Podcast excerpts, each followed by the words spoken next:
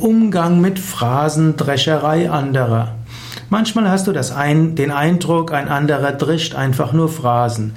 Er erzählt irgendetwas, was wenig Bedeutung hat. Und er wiederholt das immer wieder und für keinen hat das irgendeine Bedeutung. Wie gehst du damit um? Die Frage ist, musst du überhaupt damit umgehen? Nicht immer muss man umgehen. Manchmal reicht es einfach aus, zur Kenntnis zu nehmen.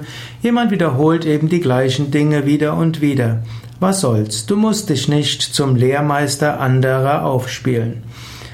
Ansonsten könntest du auch einfach mal sagen, okay, das hast du jetzt mal wieder gesagt. Jetzt erzähl mal, was meinst du wirklich?